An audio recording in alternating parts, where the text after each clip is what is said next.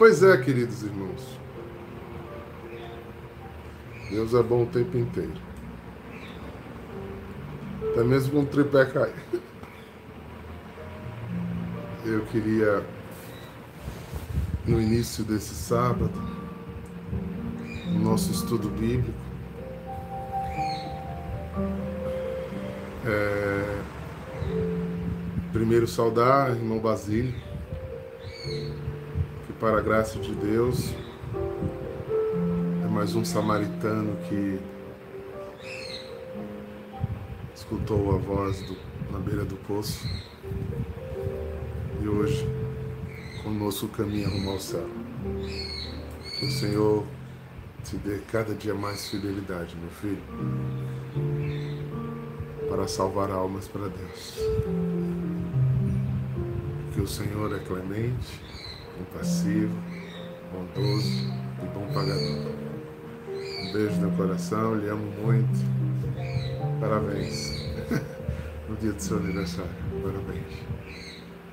Pois é, irmãos. Depois aí do tripé jogar a câmera na minha cara, vamos meditar a palavra.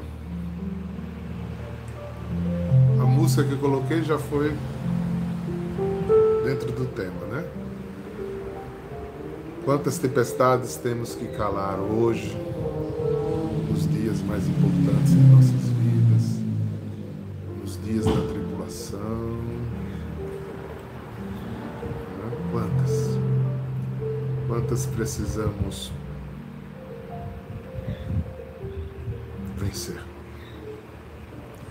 O texto está em Marcos, Marcos capítulo 4, versículo 35 ao 41.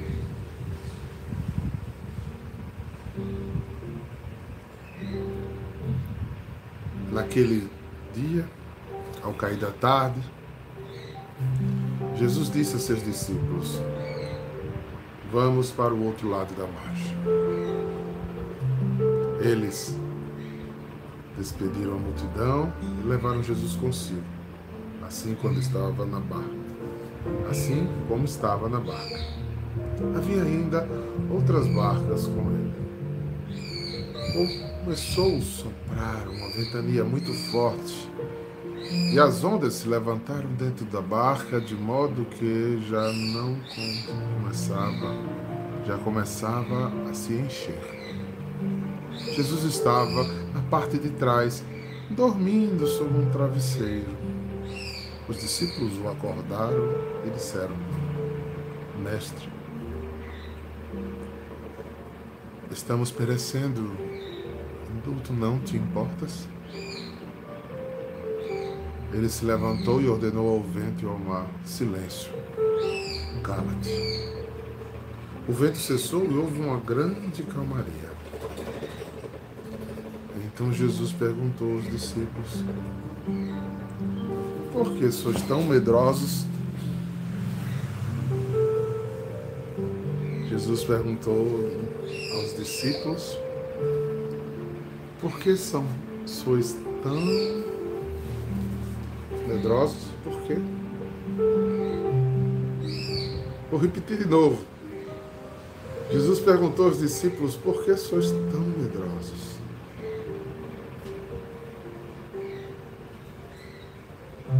Ainda não tens fé? Eles sentiram um grande medo e disseram um ao outro: Quem é este? a quem até o vento e o mar obedece.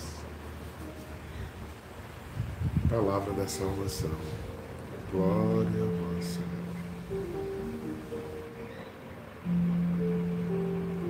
Eu gosto muito desse texto em Marcos, gente. Muito. O olhar de Marcos é muito interessante. São Marcos nos traz uma visão diferenciar. E aqui vamos fazer reflexões, né? Vamos deixar Alexo se mover em nossa direção. Qual é a primeira coisa? Em Mateus é de um modo diferente, né? Mateus vai em encontro. Em Mateus. Vamos para outra margem.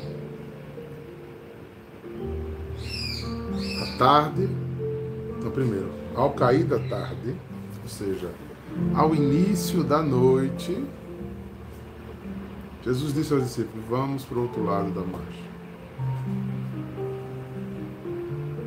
Qual o primeiro aspecto que eu queria meditar com vocês aqui? Será que algum dos discípulos olharam para Jesus e disseram: Senhor, está anoitecendo. Provavelmente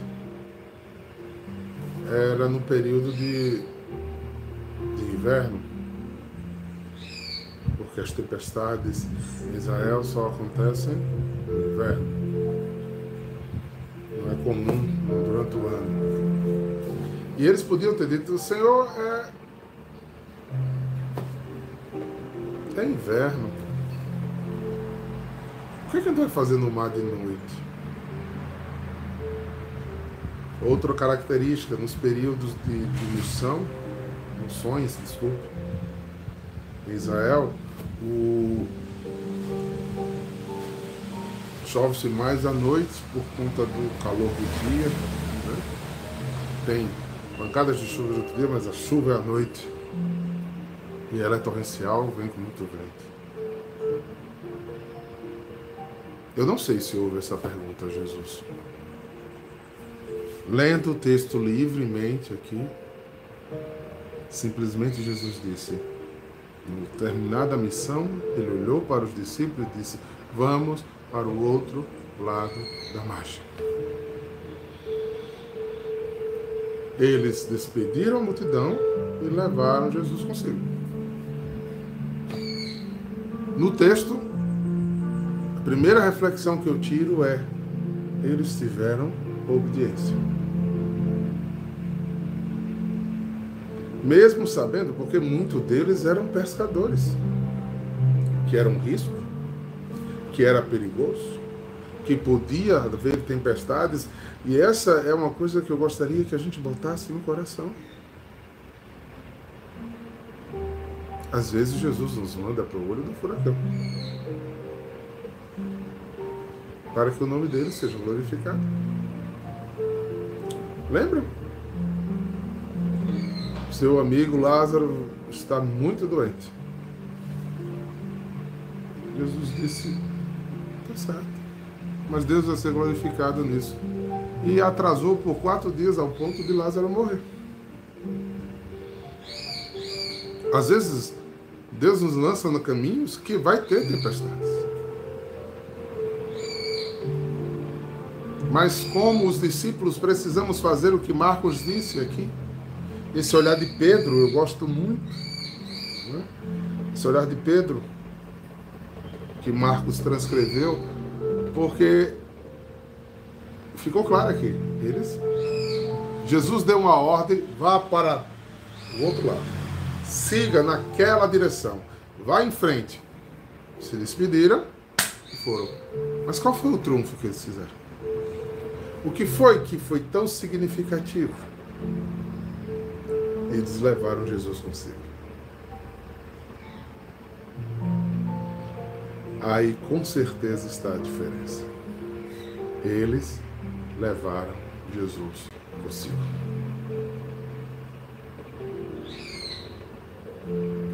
Vai haver intempéries? Vai. Vai haver dias maus? Vai. Mas o que é que a gente precisa fazer? Levar Jesus conosco. Mas vamos continuar a colocar questões aqui. Eles levaram Jesus consigo, assim como estavam na barca. Havia outras barcas com eles, ou seja, eram muitos. Começou a soprar uma ventania muito forte e as ondas começaram a, e lançava dentro do, da barca água. De modo que a barca começou a se encher. As barcas eram pequenas, precárias. O que é que tem no versículo 38? Jesus estava na parte de trás, no finalzinho da barca, dormindo sobre um travesseiro. Essas barcas não eram cobertas, eram uma vela. Você consegue dormir na chuva?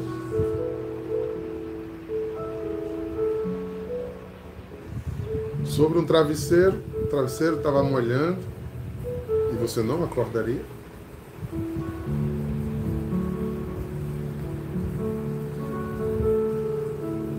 Por que Jesus permaneceu dormindo?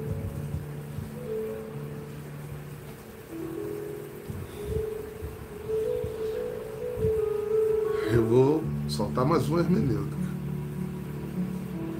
Quando você que está agora passando uma tempestade, você que tem uma, uma tempestade em uma determinada área de sua vida, mas você obedeceu Senhor, você fez o que tinha de ser feito. Levou Jesus consigo. Mas agora que o negócio está emaranhado, embaralhado, complicado, está escuro, está ventando, está chovendo, está atribulado, Jesus não fala nada. Ele manda você ir. Mas agora que você está, né, Kenka, ele não fala nada. E aí?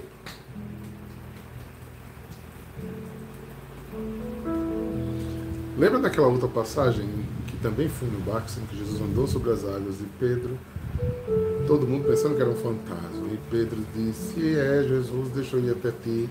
E Jesus disse: Venha. E ele veio. E ele andou, houve um milagre, Pedro andou sobre as águas. Mas depois a fé ficou pouca e ele afundou. Foi o que ele fez. Gritou por Jesus. Já que não temos fé para aguentarmos calados, porque não tem tempestade que não acabe, ou acabar a tempestade em si na vida, ou acabar a minha estada na vida, é com Ele que eu estarei. Porque se Ele mandou eu estar aqui, ser aqui até o fim. Mas se eu ainda for medroso e não tenho fé, dizer, mas o Senhor sabe o que eu estou passando. O Senhor sabe da doença que está me atingindo, o Senhor sabe do problema financeiro que eu estou vivendo, o Senhor sabe do problema matrimonial que eu estou vivendo, o Senhor sabe da minha aridez espiritual, o Senhor sabe do meu antidomínio ao pecado, o Senhor sabe do meu problema comunitário, o Senhor sabe do meu problema ministerial, e o Senhor não está falando nada. Por que o Senhor não está falando nada? Porque Ele já deu uma ordem. Ele queria que você passasse por aí e tirasse maturidade do que você está passando. A dor te ensina a ser firme. A dor te ensina a ser perseverante, querido. O sofrimento te ensina a amadurecer. Mas aqui nesse texto há um alento, embora você leve um carão depois, né?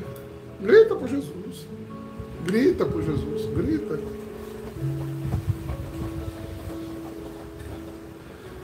Ele apareceu, né? entrou em cena. Mestre, você não. Agora, olha a petulância deles. Você não se preocupa com a gente? Você não se importa com a gente? Quantas vezes você disse, o Senhor não me escuta? Eu preciso procurar alguém que é mais santo do que eu, que está numa hierarquia da igreja igual do que eu, que reze por mim, que fale por mim, porque eu não, não é suficiente a minha fala com Jesus. Porque na sua dor e no seu sofrimento você está dizendo interiormente que Jesus não liga para mim, não se importa comigo. Aí vem o espírito da dúvida, que Satanás aí já se aproveita. Será que eu escutei de verdade? Será que é o lugar certo? Será que isso é melhor para mim? Eu começo a, olhar para a margem, estava tão bem lá. E eu começo a querer viver a antiga vida, estava tão bem lá. E agora eu vou morrer aqui. E o que, é que eu fiz na minha vida? Como se a vida fosse toda aqui. E a perspectiva de vida tivesse voltado a si a este lugar, a estas coisas. Jesus não se importa comigo, será que eu não, não, escutei não? Será que foi um delírio da minha cabeça? Será que foi uma loucura do meu pensamento? E o diabo pode piorar. Será que existe mesmo? E começar a duvidar das coisas de Deus, porque só existe a minha razão, aquilo que eu penso, aquilo que eu sou. Aí tem teorias psicológicas, filosóficas que vão dizer né, que elabora o sofrimento, a dor, isso é masoquismo, isso é loucura de religião, e eu vou absorvendo essas coisas, e no lugar de ser um dependente de Deus, eu sou dependente de homens, mesmo profissionais. Mesmo pessoas boas. Porque interiormente, às vezes não com palavras assim tão claras, eu começo a achar que Deus não se importa comigo, ou que Ele não existe, ou que Ele não me escuta, ou que as coisas não mudam porque são comigo. Pense nisso. Jesus viu o desespero da alma desses fracos na fé. Jesus assiste o desespero da alma de nós, fracos na fé. Ele se levantou. Ele disse, Cala-te, vento. Cala-te, vento, cala-te. E o vento cessou e houve uma grande calmaria. Quantas vezes pensei que Deus não com as minhas dores. Quantas madrugadas em posição fetal me senti abandonado, sozinho. Ora, certo na estrada que Jesus tem me colocado, mas nem sempre certo que o que tinha provocado aquela dor e angústia tinha sido as minhas desditas, os meus impulsos, os meus pecados, o meu jeito adoecido de viver. Mas é mais fácil culpar Jesus, né? É mais fácil culpar os outros. Eu só estou assim porque fulano fez isso só estou assim porque aconteceu isso diferente. Eu só estou assim porque agora eu estou doente, Deus poderia me curar e não curou. Depois que Jesus acalmou a tempestade, você olha, aí você gosta de louvar, né? aí você começa a louvar.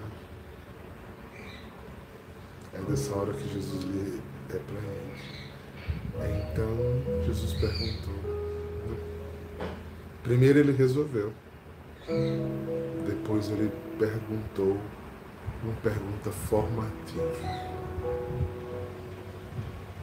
Fez uma pergunta formativa. Por que vocês são tão medrosos?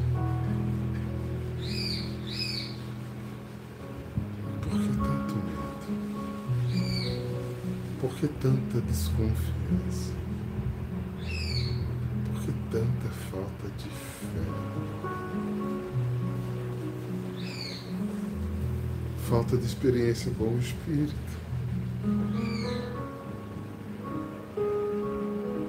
Cadê que Maria fraquejou?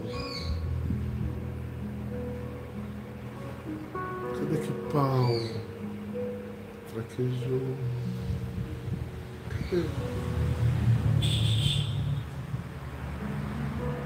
Queridos, fortaleçam as experiências de fé. Debruce sobre as Escrituras e o magistério da igreja, a fim de que da sua cabeça esteja tudo tão claro como um dia. Que depois o Espírito lhe mova ao transcendente e crer no, mistério. E depois disso, já era. Já era. Aqui, Marcos deixa claro que eles não tinham tido experiências ainda com o Espírito Santo. Porque depois que Jesus pergunta, faz essas duas perguntas, versículo 41, eles sentiram um grande medo. Continuaram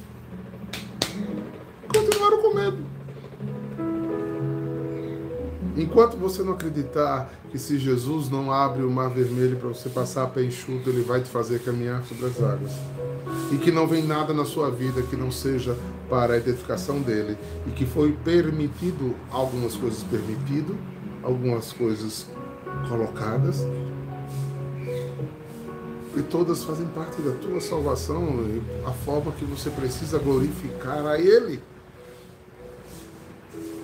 você vai ser uma pessoa cheia de medo, cheia de dúvida, cheia de,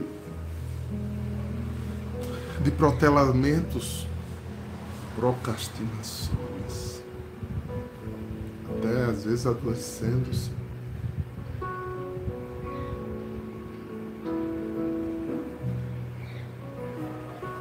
Pense nisso.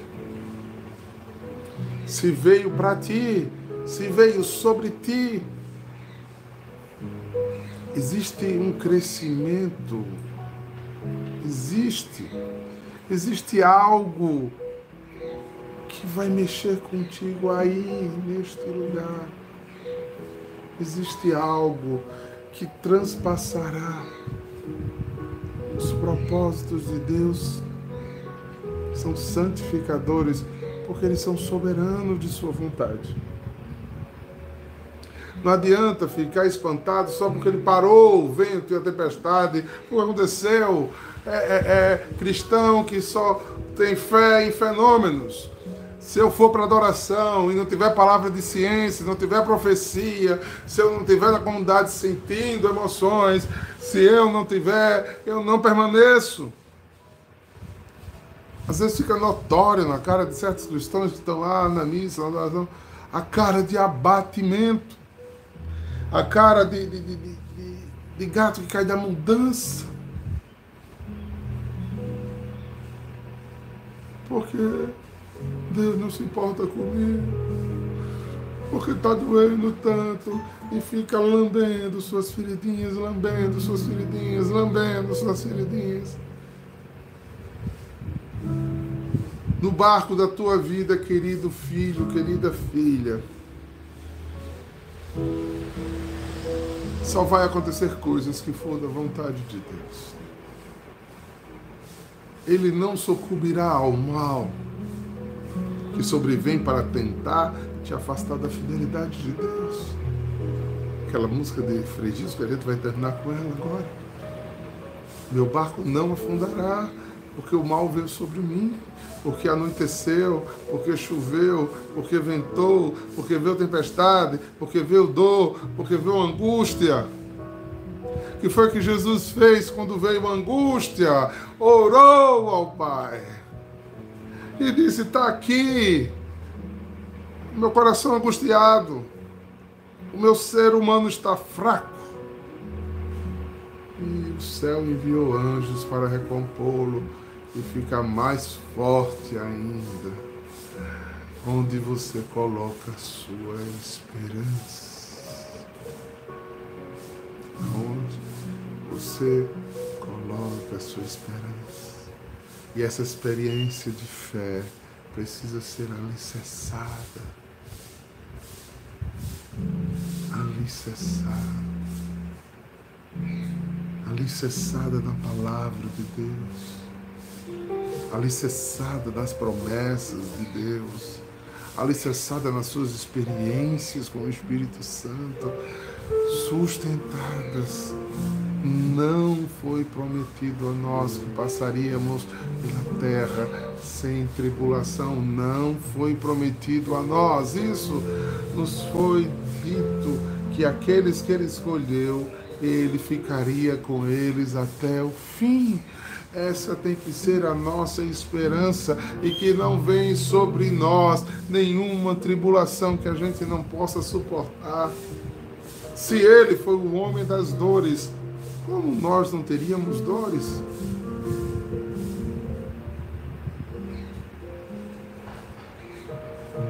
Se ele venceu o mundo,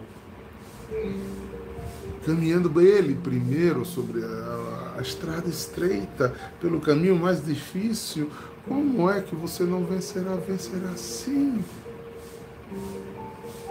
Se precisa ser a sua fortaleza. Engola o choro. Um chorumingo, um choro de mãe. Chora no lugar certo. Chora no colo de quem te dá pai. Estende tua mão para que Jesus te erga. Porque no tempo, no tempo certo, se você não for acordar Jesus ou achar que Jesus está dormindo, acontecerá. Não tenha medo do porvir.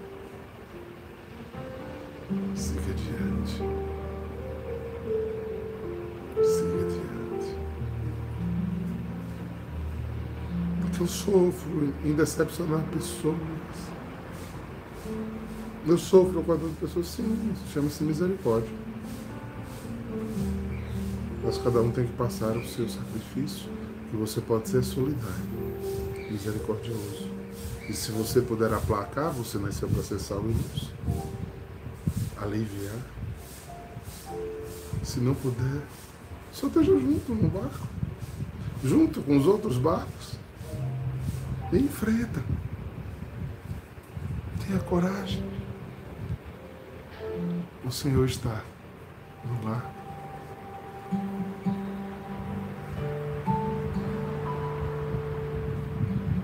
diga a você mesmo, como eu vou dizer agora, e aí, Eduardo?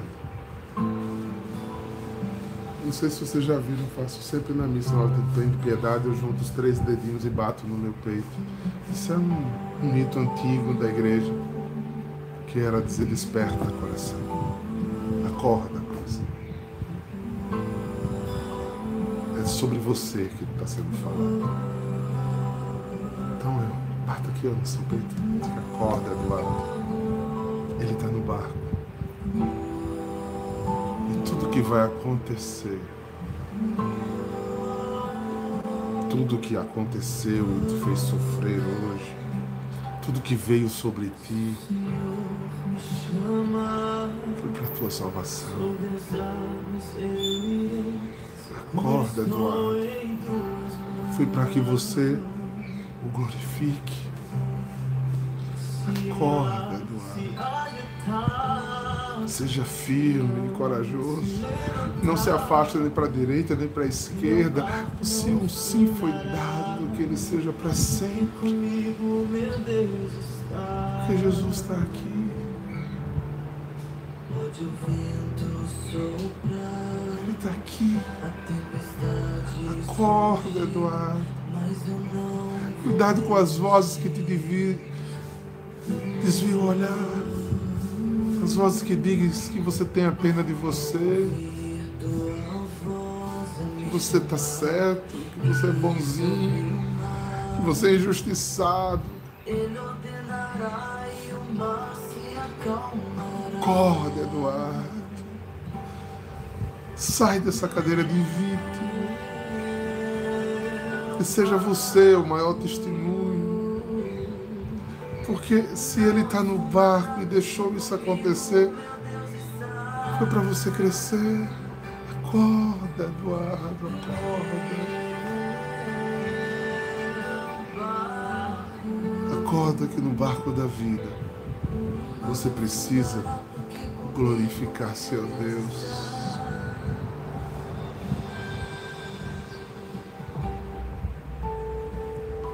Glorifiquem a Deus com vossas vidas, queridos. Glorifiquem a Deus com vossas vidas. Se o Senhor mandou você ir, vá. Não olhe mais de lado. Siga em frente. Siga em frente. E a onda se levantar. Coragem. O meu barco não afundará. Aguenta, filhos, como Porque comigo o Senhor Pai dos Deus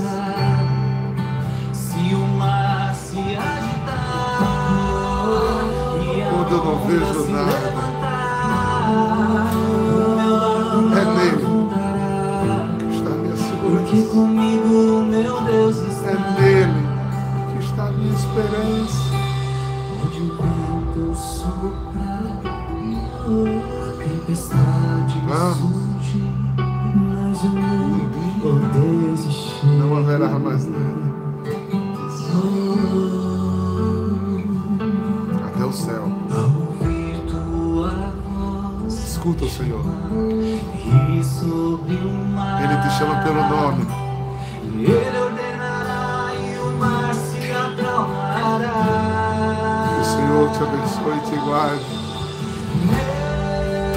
Volva para ti o seu olhar.